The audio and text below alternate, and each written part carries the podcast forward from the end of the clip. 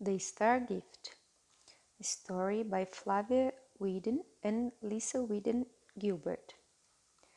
Once upon a time, there lived a little girl who was all alone in the world and very poor. She had nowhere to live. All she had were the clothes she wore, a scarf, and a piece of bread. She thought that if she walked through the forest, she might find a town on the other side. There, she hoped she would meet someone who could help her find food and clothing and a place to sleep in exchange for work. So the little girl set out on a journey. She had not gone far into the forest when she came upon a beggar. Little girl, he said, I am very hungry. Please give me your piece of bread so that I do not starve. The little girl was very hungry too, but because she was so kind and unselfish, she gave the man her piece of bread and kept on walking. She walked for a very long time and began to grow tired, but she could not stop to rest because she was still in the forest and she knew it would soon be dark she met a woman who came to her and said, Little girl, my head is so cold from the wind. Please give me a scarf to help keep me warm. The little girl's head was cold from the wind too, but because she was so kind and unselfish, she gave the woman her scarf and went on her way. It was getting dark now, but the little girl kept on walking in hopes of finding shelter for the night. Soon she came upon another child, a little boy. He was shivering from the cold and said to the little girl, I am very cold and your jacket would keep me warm. Please, may I have it? And although the little girl knew she might freeze without her jacket, she gave it to the little boy and continued on her journey. But now it had grown very dark and very cold, and the little girl was deep into the forest when she met yet another child. This child sat huddled against a tree, almost frozen from the cold. And when the poor little girl saw her, she said, Here, I'll give you my dress. It will help protect you from the cold. She knew that if she gave her dress away, she would have only her apron to wear, but because she was so kind and unselfish, she gave her dress to the child and went on her way. Seeing a glow in the distance, the little girl thought she had almost reached the town she had hoped for. But when she climbed up on a tree limb for a closer look, she saw it was only the moon shining down into the forest.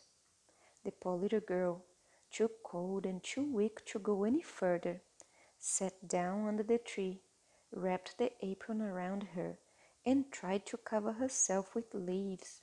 She was colder and weaker than she had ever been before. Then the little girl began to cry because she was so frightened and alone. Through her tears, she looked up into the sky and wondered what would happen to her. Seeing the beautiful stars, she made a quiet wish and then fell asleep. Suddenly, the little girl was awakened when a star from the heavens fell from the sky, and then another and another. Brilliant stars were falling down to earth all around her, and she quickly stood up watching them in wonder. The little girl began to catch the stars in her apron until it was overflowed with sparkling brilliance. And then, quite magically, the stars began to cast a bright light before her and embraced her with a cloak of warmth. As the stars continued to fall, they created a pathway through the forest, and the little girl began to hear a faint sound of music in the distance. The stars moved forwards as if to guide her, and she followed their warmth and light.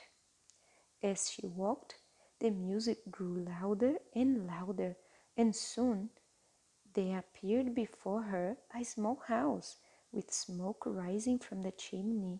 She saw a family gathered on the porch playing music. She walked towards the house, and just as suddenly as the stars had appeared, they vanished. Now, except for the light coming from the house, the forest was again dark. Before she could say a word, the music stopped. As she looked at the family, she heard a tender voice say, Hello, little girl. Where have you come from? You look all alone and hungry. We would like to welcome you to our house. Please come inside. We shall feed you and keep you warm. The little girl could hardly believe it because this is exactly what she had wished for. She entered the house, and soon the little girl was wrapped in blanket, sitting next to a warm fire, eating muffins and drinking cider. The family played beautiful music for her, and she shared with them her story of how she had followed the starlight and how it had led her to their home. She had no way of knowing that this family, too, had made a wish that night. They had wished for another child to join their family, a little girl just like her. Although they had not seen the path of light nor twinkling stars, they knew this special little girl had been led to them for a reason, and that their wish was also coming true tonight. And because she was gentle, kind, and unselfish, the family loved her so much that they asked her to stay and live with them forever. With joy, the little girl agreed. It was a most magical night for everyone, and happiness filled their home. But silently, each of them wondered had the stars been watching this little girl from the night sky all along her journey? Had they witnessed her kind and giving nature, and had they really come down to earth to help guide her way? Or had she simply dreamed it all? The answer came later that night as the family tucked the little girl into a warm bed. They wrapped a blanket around her, and the little girl felt something in her apron pocket. When she reached inside, a light filled the room, and out fell a hundred twinkling stars. Once again, music filled the air, but this time it came from the sky above.